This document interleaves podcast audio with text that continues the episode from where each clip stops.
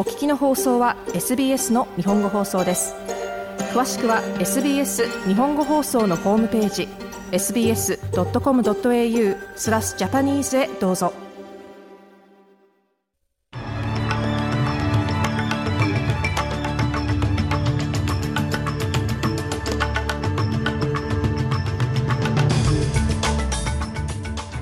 国連人権高等弁務官はイスラエルに占領されているウエストバンクの状況が急速に悪化しているとしています。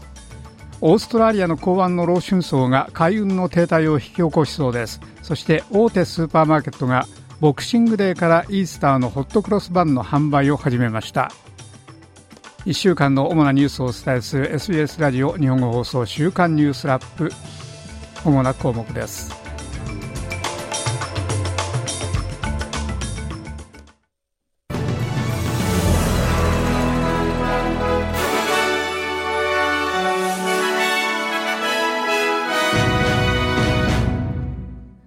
初めのニュースです。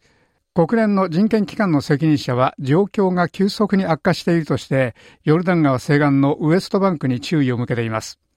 彼はパラシナ人に対する入植者の襲撃とイスラエルの治安部隊による暴力の事例を挙げています。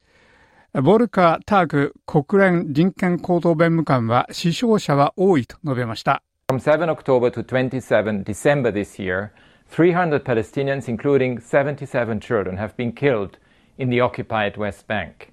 今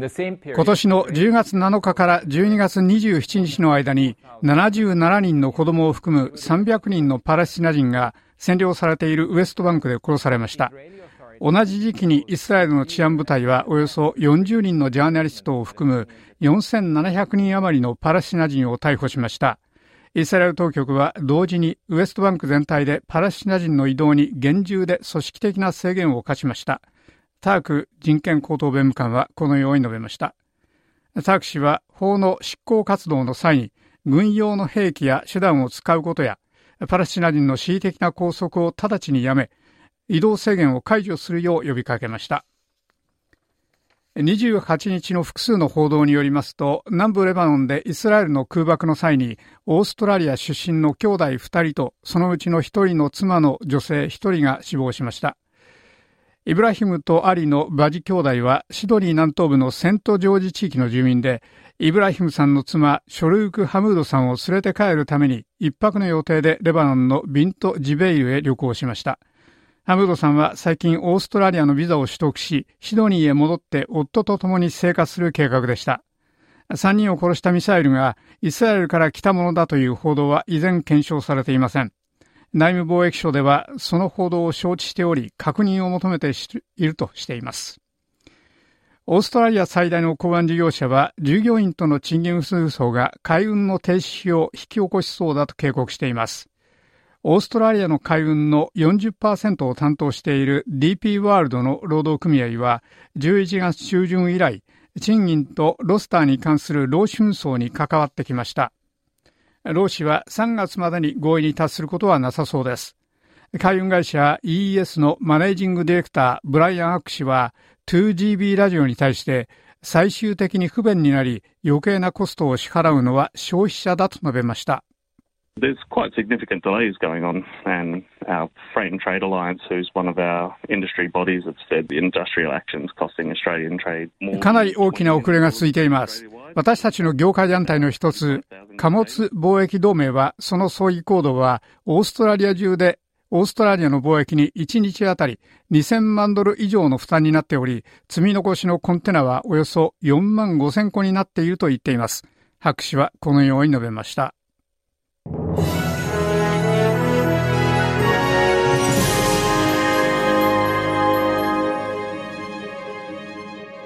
お聞きの放送は SBS ラジオの日本語放送です。週刊ニュースラップをお送りしています。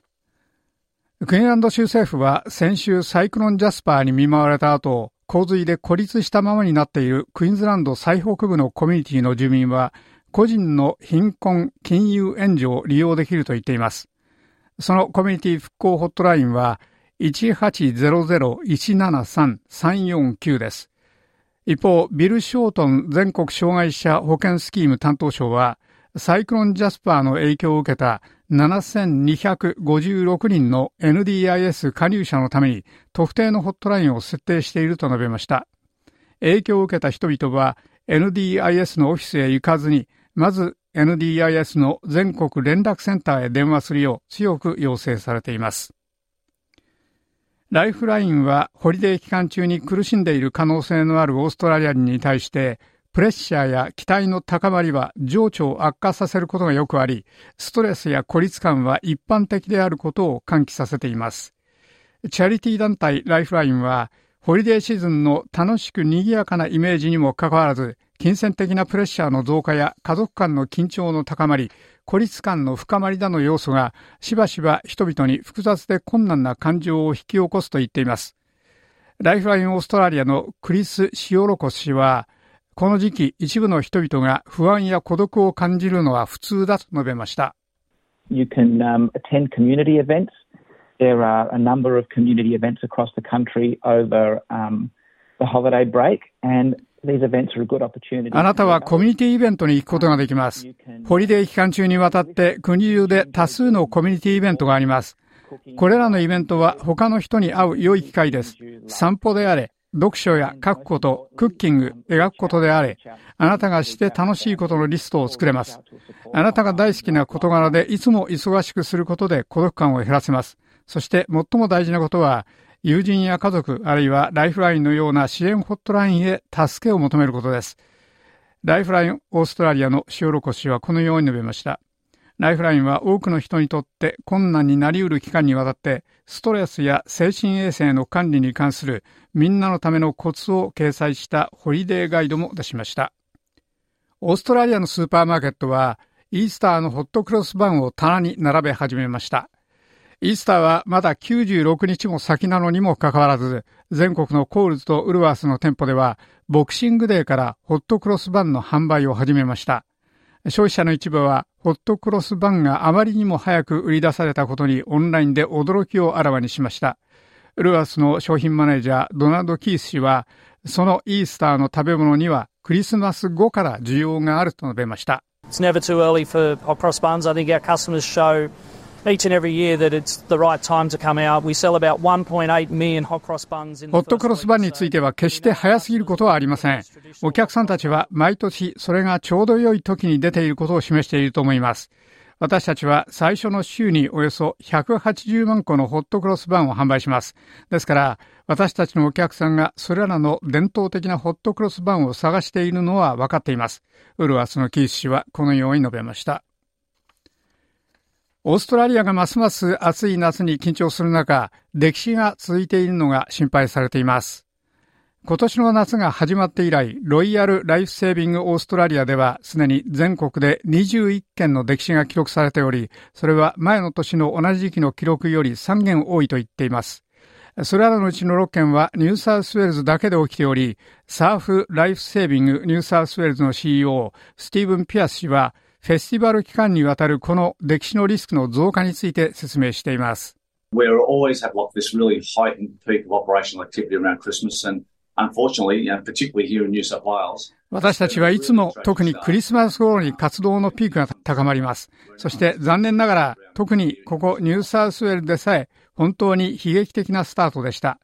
12月1日以来でさえニューサウスウェールズだけで6件もの海での溺死がありました。サーフ・ライフ・セービング・ニューサウスウェールズのピアス氏はこのように述べました。おしまいはスポーツです。ヨット・セーリングについてです。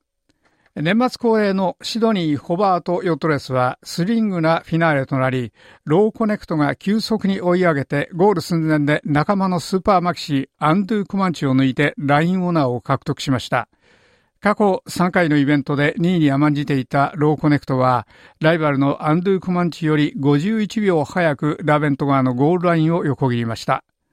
レース全体を通じてほぼ横並びだったこの2隻は、ゴールに近づくにつれて弱い風の中で接戦を繰り広げていました。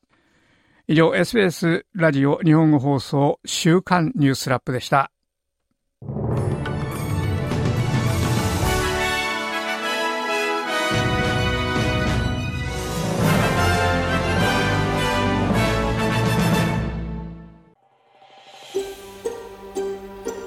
もっとストーリーをお聞きになりたい方は iTunes や Google ポッドキャスト Spotify などでお楽しみいただけます。